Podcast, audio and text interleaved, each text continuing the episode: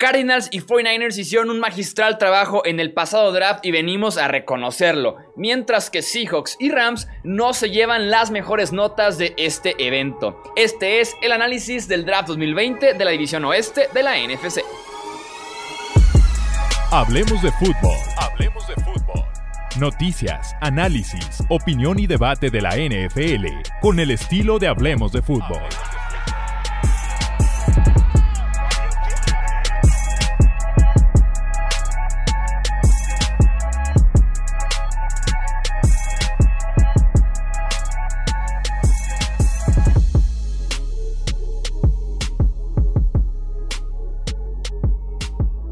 Tal amigos? Bienvenidos a un episodio más del podcast Hablemos de Fútbol. Yo soy Jesús Sánchez y es un placer que me acompañen para hacer el análisis del oeste de la NFC, la última división que tenemos ya para hablar de ella en el draft 2020. Pero nos espera un episodio muy interesante porque sin duda alguna dieron mucho de eh, qué hablar en esta división. Cardinals, Rams, 49ers y los Seattle Seahawks. Y me acompaña, como siempre, Álvaro Rodríguez de Route Running para hacer este análisis. Álvaro, ¿cómo estás? Bienvenido. ¿Qué tal, Jesús? Muchas gracias. Yo creo que una de las divisiones más apretadas de, de toda la NFL de cara al año que viene. Creo que son cuatro equipos que de verdad tienen capacidad de competir por los playoffs. Sí, yo realmente creo que esta división es la mejor de la NFL en 2020, con los Niners y Seahawks como candidatos fuertes en, el, en la final de conferencia, en un posible Super Bowl. Y tenemos Arizona que dio el siguiente paso en todo este offseason, como para meterse como comodín. Y los Rams, que si bien no espero tanto de ellos, no deja de ser Sean McVay, eh, no deja de estar ahí Aaron Donald, Jalen Ramsey, un Robert Woods, entonces ver algo fuerte de ellos. Yo creo que, que, los Rams, pese a que a lo mejor todos tenemos más o menos claro que pueden ser el cuarto equipo de la división, es el mejor cuarto equipo de todas las divisiones, seguramente, ¿no? Como, como competitividad, como, como plantilla, tiene jugadorazos, como entrenadores. Sí, creo que si pudieran ser ese, ese mejor cuarto equipo, que te ganen, no sé, 6, 7 partidos tal vez, cuando de los demás cuatro equipos tienen 2, 3 victorias, entonces sí, la mejor, creo, creo que la mejor división esta de, de la NFL en 2020. Eh, el draft fue interesante con estos equipos. Vamos a arrancar con los Arizona Cardinals en la primera ronda, sin moverse, el Sky Isaiah Simmons, el linebacker de Clemson. Tercera ronda, Josh Jones, el tackle ofensivo de Houston. Cuarta ronda tienen dos selecciones, Lecky Fotu, el tackle defensivo de Utah, y Rashard Lawrence, el tackle defensivo de LSU. Sexta ronda, Ivan Weaver, el linebacker de California. Y en la sexta ronda tienen a Eno Benjamin, el running back de Arizona State. Simmons es un defensivo que lo puede hacer de todo y que además ya saben utilizar ese tipo de defensivos los Arizona Cardinals. Se habla de que lo van, a usar exclusivamente como linebacker, no van a jugar con él como safety, como cornerback, pero sí un linebacker completo, un linebacker que te retrocede, que te va hacia enfrente, que te va de lateral a lateral, que lo puede hacer todo y como les digo, eh, los Cardinals ya han tenido ese tipo de jugadores versátiles en el costado defensivo, saben utilizarlos y sin duda alguna eh, saben explotar muy bien su talento.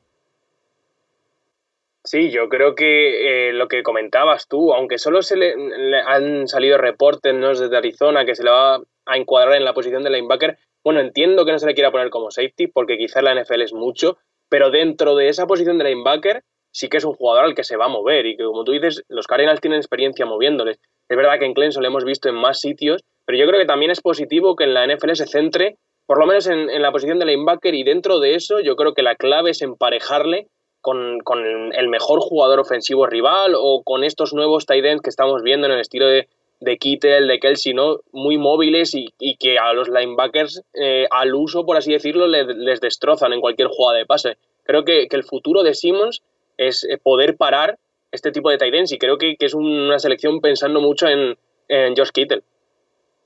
Sí, porque incluso linebackers tradicionales para jugar en el centro de la formación tienen buenas opciones. Está Devondre Campbell, está Jordan Hicks y todavía el recuerdo de Jason Reddick, primera ronda de 2017.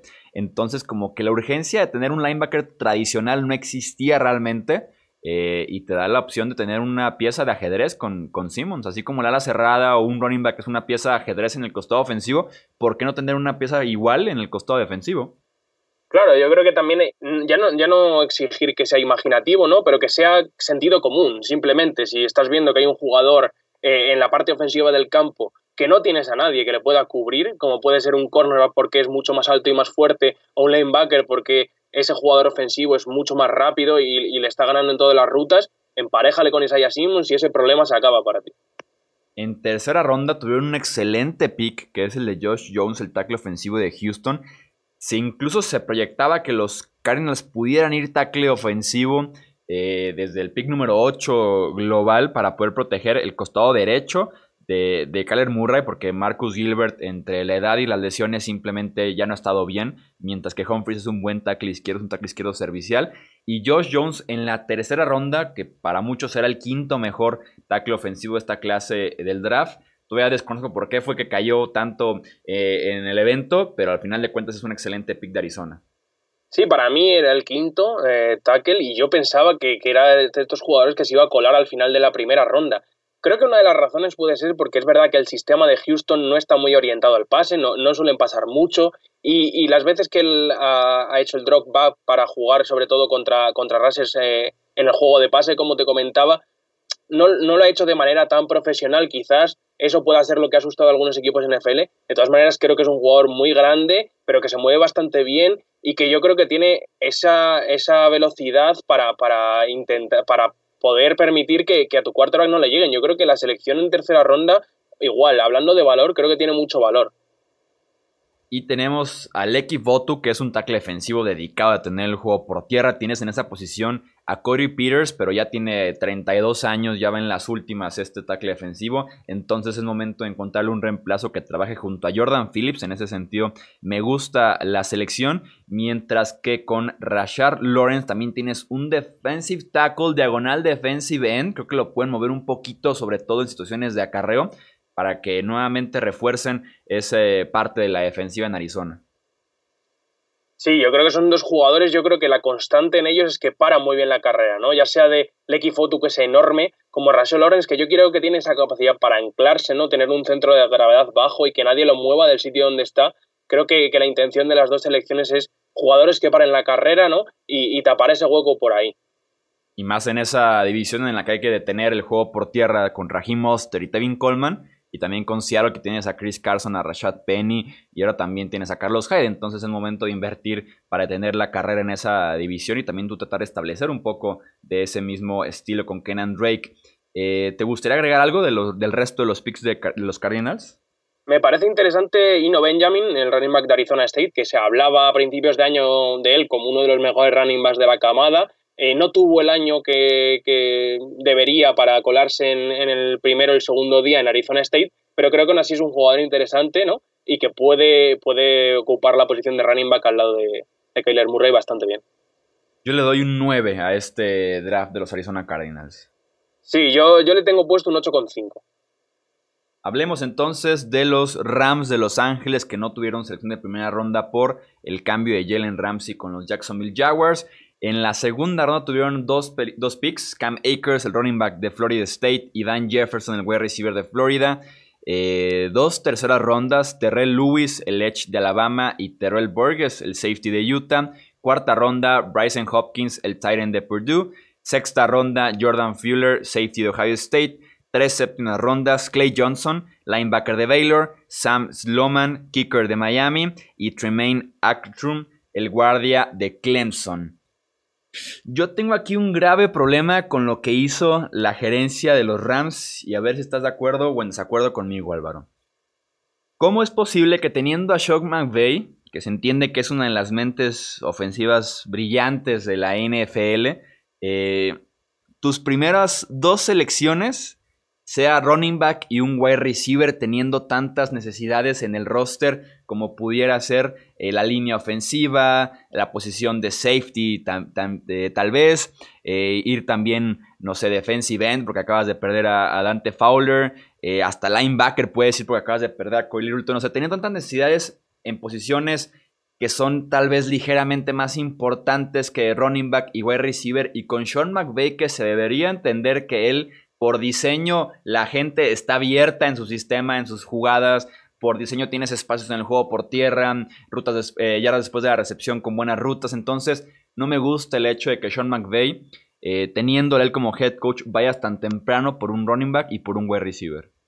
Yo estoy de acuerdo sobre todo en, lo del wide receiver. Eh, lo del running back lo pueden tener más, porque al final, cuando los, los Ángeles, eh, los Rams, eh, consiguieron llegar al Super Bowl, era un equipo basado en la carrera, ¿no? Y en el que Garley tenía muchísimo protagonismo, quitabas a Goff un poco de esa presión, y creo que es lo que se busca con Cam Akers, ¿no? ese próximo gran running back que pueda aportar tanto en el juego de carrera como en el juego de pase. Ahora sí, Akers venía de una universidad, Florida State, donde la línea brillaba por su ausencia y, no ha producido al nivel que esperábamos de él porque prácticamente cada vez que empezaba una carrera tenía un defensivo delante ya, ¿no? Entonces yo creo, no, no sé si, si McVeigh quiere que siga acostumbrado a eso, porque es verdad que no refuerza la línea ofensiva hasta la séptima ronda como hicieron, me parece una temeridad. Sí, así es, también esa parte de que Cam Makers depende de su línea ofensiva, Jared Goff depende de su línea ofensiva eh, y, también ir tan bajo por línea ofensiva sí me parece un, error grave en ese aspecto por parte de los Rams. Creo que Van Jefferson se puede encontrar un rol como cuarto wide receiver de momento detrás de Cooper Cup, Robert Woods y Josh Reynolds. Dejaron ir a Brandon Cooks con la confianza puesta en Josh Reynolds, así que Van Jefferson viene a ser el cuarto wide receiver de momento en este en este grupo de, receptores. Creo que en la tercera ronda mejoran, a pesar de que no me gustó la segunda, la tercera sí me gustó. Creo que Terrell Lewis puede ser por ahí un linebacker que esté alternando para ser el que tome el puesto de un Dante Fowler que se fue en la agencia libre. Si dejamos a Michael Brokers jugando un poquito en el interior, te puedes poner ahí con Samson e. Bookman, que, eh, que, triunfó, que brilló en aquel Monday Night en contra de los Chiefs con estos fumbles que provocó. Y con Terrell Lewis del otro extremo no me parece tan mala pareja, pero hay que desarrollarlos mucho a los dos. Sí, a mí la, selección de Terrell Lewis sobre todo me parece muy muy buena por el valor que consiguen. Para mí, eh, Terrell Lewis era un jugador más cercano a la primera ronda que, que a esta tercera donde se le encontraron, ¿no? Eh, yo creo que es un jugador con muchísima explosividad, muy buen primer paso, buena velocidad para doblar el arco ¿no? y llegar al, al quarterback rival y que su problema en Alabama han sido las lesiones. ¿no? Eh, ha tenido lesiones en 2017, en 2018 que no le han dejado producir, no le han dejado estar en el campo y por eso quizá no está tan desarrollado sus movimientos por falta de juego, por falta de partidos.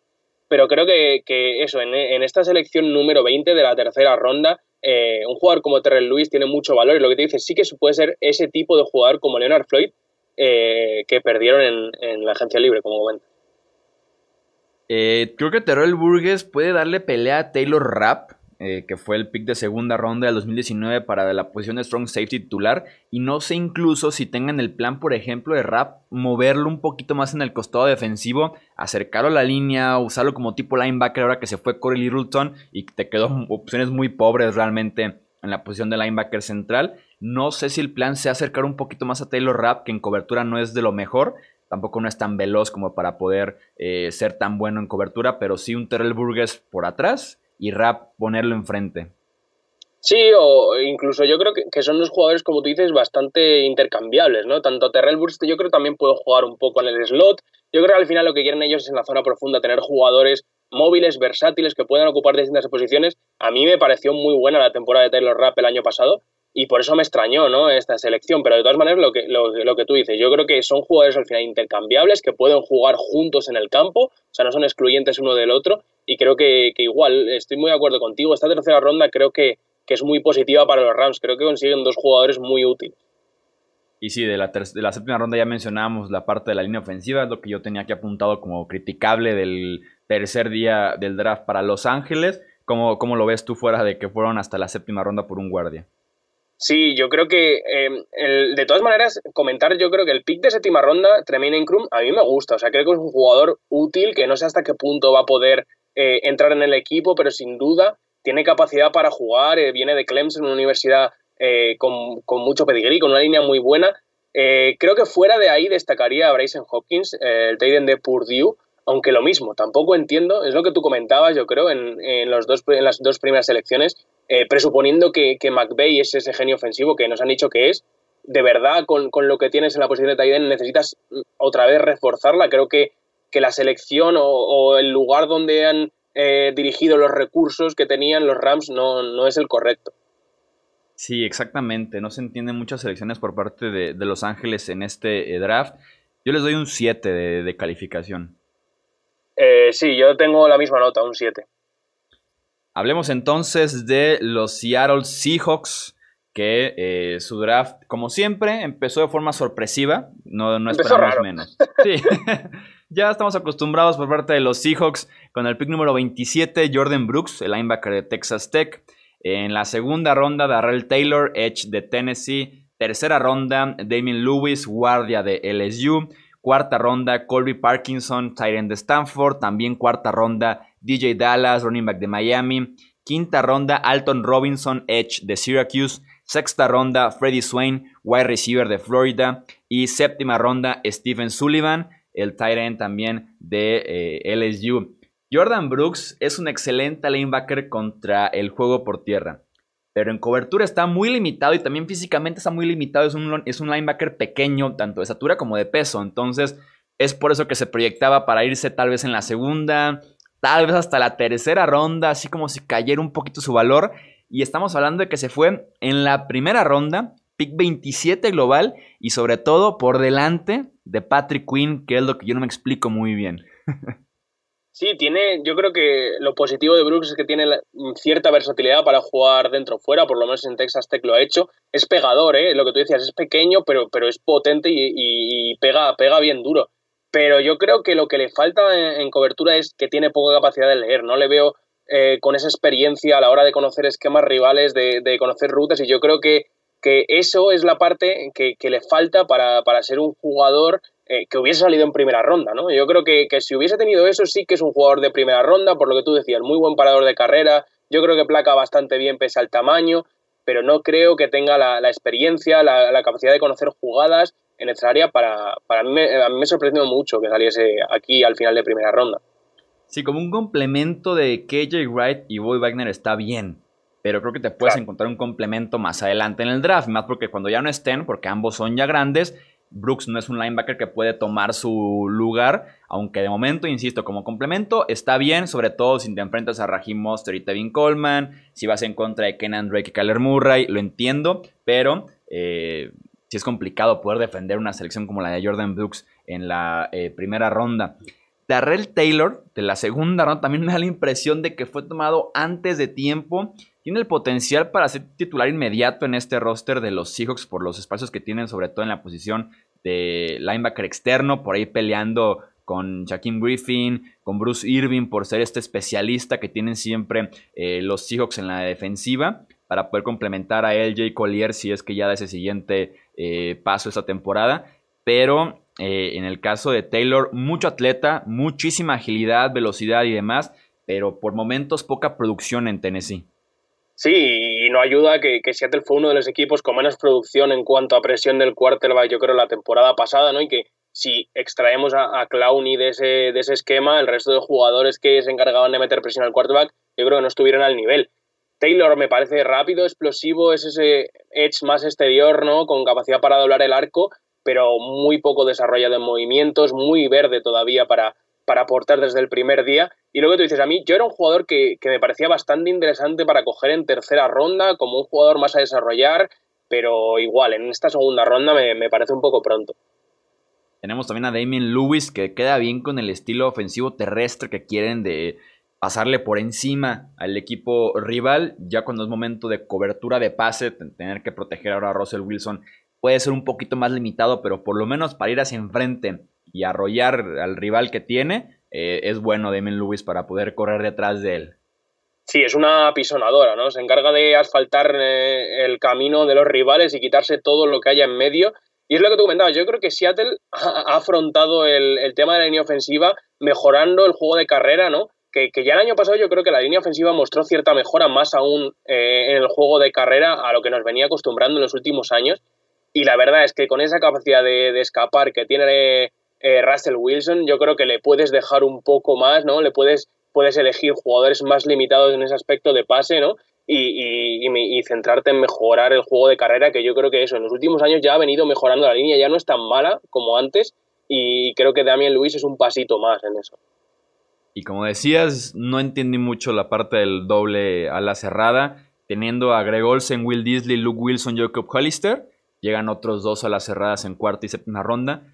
Eh, algo tienen los equipos cuando ya tienen como algunos equipos tienen como algún fetiche por las alas cerradas, que es que Chicago, Los Ángeles y Seattle que tienen como 10 alas cerradas, mientras que hay equipos que apenas en este draft consiguieron a alguien decente como Nueva Inglaterra, por ejemplo. no sé por qué tanta disparidad en la NFL ahí. Sí, además Colby Parkinson, que es el jugador que eligen en cuarta ronda, me parecería un perfil, me parecía un perfil interesante porque es un tío enorme, altísimo, al que colgarle balones eh, en la zona roja y, que te los baje, pero sí que es verdad que ni ha producido en Stanford eh, la manera para salir en esta cuarta ronda y creo que fue cayendo su valor a lo largo de la temporada, viendo que ni el equipo fue bien ni él tuvo una buena actuación. Me sorprendió que le cogiesen tan pronto, obviando aparte lo que tú dices, que hay overbooking ahora mismo en, en Seattle en esa posición. Yo le doy a los Seahawks un 6.5. Sí, yo también tengo un 6.5, no, no me gustó mucho y creo que las dos primeras selecciones le, le lastran, ¿no? Esa nota. Vamos entonces a cerrar ya con la división y además con la NFL en general, con los San Francisco 49ers en la primera ronda tuvieron dos selecciones, Javon Kinlo, el tackle defensivo de South Carolina, fue la primera y Brandon Ayuk, el wide receiver de Arizona State, fue justamente la segunda. De ahí vamos hasta la quinta ronda, Colton McKivitz, tackle de West Virginia. En la sexta ronda, Charlie Werner, el Tyrant de Georgia. Y en la séptima ronda, Jawan Jennings, el wide receiver de Tennessee. También un roster muy bien trabajado, clase del draft cortita. Eh, concisa en el sentido de que pierdes a Forrest Buckner, traes el reemplazo. Pierdes a Manuel Sanders, traes el reemplazo. Incluso si consideramos como clase del draft a Trent Williams, el tackle de los Redskins que fue intercambiado durante el evento a los Niners, pierdes a Joe Staley, traes a, a Trent Williams. Entonces, los Niners, no sé cómo, perdiendo a Buckner, Sanders y Staley, los consideramos un equipo que es prácticamente igual de bueno o un equipo que no perdió tanto, o sea, no bajó tanto el nivel, a pesar de que perdió a uno de los mejores tackles defensivos de la NFL, a uno de los mejores eh, tackles izquierdos de la NFL y un wide receiver muy bueno, muy explosivo como lo es Emmanuel Sanders. Habla mucho de la gerencia de los Niners. Sí, es lo que hemos comentado un montón de veces aquí en el podcast de Hablemos de Fútbol, que estos equipos listos para competir en la Super Bowl desde ya, con unos rosters muy amplios, con muchos jugadores que pueden competir, no tiene mucho sentido eh, muchas veces quedarte con muchas selecciones, porque van a ser jugadores que por mucho que sean interesantes, quizás no van a hacer el roster en el primer año y quizás no te van a aportar desde el primer año. Entonces, yo estoy a favor de los drafts cortos, yo creo que consiguen dos jugadores, tres si contamos a Trent Williams, de rendimiento inmediato, y además que yo creo que, vamos a hablar ahora más detenidamente, pero tanto Kinlo como Ayuk eh, cumplen el rol perfecto de los jugadores a los que vienen a sustituir. O sea, creo que es meterles en la posición y ellos ya van a, desarrollarse en, los jugadores que venías queriendo sustituir. Tú eras muy fan de, bueno, eres todavía muy fan de Kinlo, yo soy muy fan de Ayuk, así que dale con, con Kinlo y yo me encargo de Ayuk. Pues eh, creo que es un jugador bastante similar eh, a DeForest Wagner y, creo que es un jugador largo, con brazos muy largos, bastante explosivo. Creo que sí que tiene esa capacidad más para ir a la presión del quarterback que, lo que era Derrick Brown y creo que además todo eso lo complementa con una muy buena capacidad de anclaje y capacidad para parar la carrera y yo por, por, la posibilidad que he tenido de verle en entrevistas, en comentarios de, scouts en, en, la Combine, en la Senior Bowl, es un jugador bastante maduro, ¿no? listo para liderar una defensa y que, insisto, casa muy bien eh, con ese gran primer paso en, lo que tenían los, los, Niners. O sea, que es que creo que, cae, cae perfecto en esa línea defensiva. Sí, así es. Tiene también la versatilidad de posición por su físico. Me gusta mucho un kilo en esa línea defensiva. Y sobre Brandon Ayuk, los Niners tienen corredores jugando la posición de wide receivers. Ayuk antes del draft yo lo catalogué como el rey de las yardas después de la recepción porque siempre lo veías en rutas cortas y él consigue 5, 10, 15, 30, 50 yardas corriendo. Tiene esa habilidad que es la misma habilidad que tiene Divo Samuel, que tiene un Jalen Hurt, que tiene un Kendrick Byrne, que hasta le puedes poner a un Dante Pettis ese tipo de habilidad de agarrar la bola en una ruta cero, en una ruta eh, rápido adentro, en una ruta corta y llévatela 40, 50 yardas hasta las diagonales, te permite hacer muchísimas reversibles, cambios de dirección detrás del backfield que es clave en el sistema ofensivo de Kyle Shanahan y tiene ahora sí una ofensiva al 100% según su estilo de juego, según sus gustos y Ayuk tiene muchísimo potencial en ese ataque de Shanahan porque ya no sabes a quién eh, estar más al pendiente después de la recepción. Si Samuel, Ayuk, Bourne, Hurt, tienes allá corredores jugando la posición de wide receiver y va a ser muy divertido de ver eso en San Francisco. Y además yo creo que Ayuk, uno de los fallos que tenía, que todo el mundo destacó, que era la inconsistencia ¿no? a la hora de atrapar el balón, algún que otro drop, creo que, que tiene fácil solución, porque sí que es un jugador que localiza muy bien el balón cuando viene hacia él, ¿no? Tiene esa capacidad para saber dónde está y situarse para atraparlo. Y las manos son enormes, los brazos son larguísimos. O sea, que era un jugador que había tenido problemas de, dejar caer balones en, el fútbol universitario, pero creo que con entrenamiento tienen fácil mejora y, creo que lo que tú decías va a aportar un muchísimo a esa ofensiva una clase pequeña por los cambios de D. Ford, de Sanders y de Trent Williams, pero al final de cuentas efectiva. Yo le doy a los Niners un 8.5. Sí, yo, yo, les di a los Niners un 8 por, por dejarles un pasito detrás de Arizona, que a mí es el drag que me ha gustado. Y destacar, hemos hablado de receptores todos del mismo corte. Yo creo que Jawan Jennings, que le selecciona en la séptima ronda, el receptor de Tennessee, va a hacer el equipo porque es justamente lo contrario a lo que comentaba. No es el jugador grande al que tirarle balones arriba, que quizá eso ya lo tienen en Kittel, pero algo más en la posición de receptor que no creo que no tienen a nadie que pueda hacer eso. Y creo que al final, con un rol limitado, con pocos snaps, pero creo que va a hacer el roster y, algún melón que, bajar en la zona roja va a coger Jawan Jennings este año. Sí, siendo un estilo diferente, tiene el potencial para quedarse, porque sí, de los que mencionábamos, ninguno tiene realmente esa habilidad para hacer eh, arma de zona roja, de buscar el balón en el aire. El 50-50 creo que no lo gana nadie en estos momentos en San Francisco creo que se puede quedar justamente en ese eh, mismo rol. Y pues ahí tenemos oficialmente entonces la división oeste de la NFC y también la, NFL completa. Ya analizamos los 32 equipos de este draft 2020. Álvaro, muchísimas gracias. Un placer tenerte invitado en toda esta serie eh, de podcast previo, durante y después del draft. Y ojalá que podamos seguir trabajando juntos, eh, hablando del draft, de la NFL, lo que sea. Pero sin duda alguna, muchas gracias y ha sido un placer tenerte aquí en el podcast y en el YouTube también de Hablemos de Fútbol. Muchísimas gracias Jesús, muchísimas gracias también a toda la gente de todos los seguidores de Hablemos de Fútbol que, que nos escucharon, que nos vieron en el directo, que escuchan los programas y que la verdad Jesús yo me han mostrado muchísimo cariño por redes sociales, por, por comentarios de YouTube, por Instagram, todo, así que también agradecerles a ellos. Sí, ya saben que pueden encontrar a Álvaro como Álvaro RRY en Twitter y en Instagram. Y de todos modos, ahí estamos publicando nosotros su perfil en estos podcasts que nos ha estado ayudando, que nos ha estado colaborando, eh, analizando esta clase del draft 2020. Que oficialmente me siento triste, pero tenemos que ponerle aquí oficialmente ya el cerrojo a, esta, a este año del draft y enfocarnos ahora sí ya en cambios de reglas, en training camps, en pretemporadas, las previas y demás, pero ya estaremos aquí para analizar el draft 2021 dentro de algunos meses. Gracias por escuchar el podcast de Hablemos de Fútbol. Para más, no olvides seguirnos en redes sociales y visitar hablemosdefutbol.com.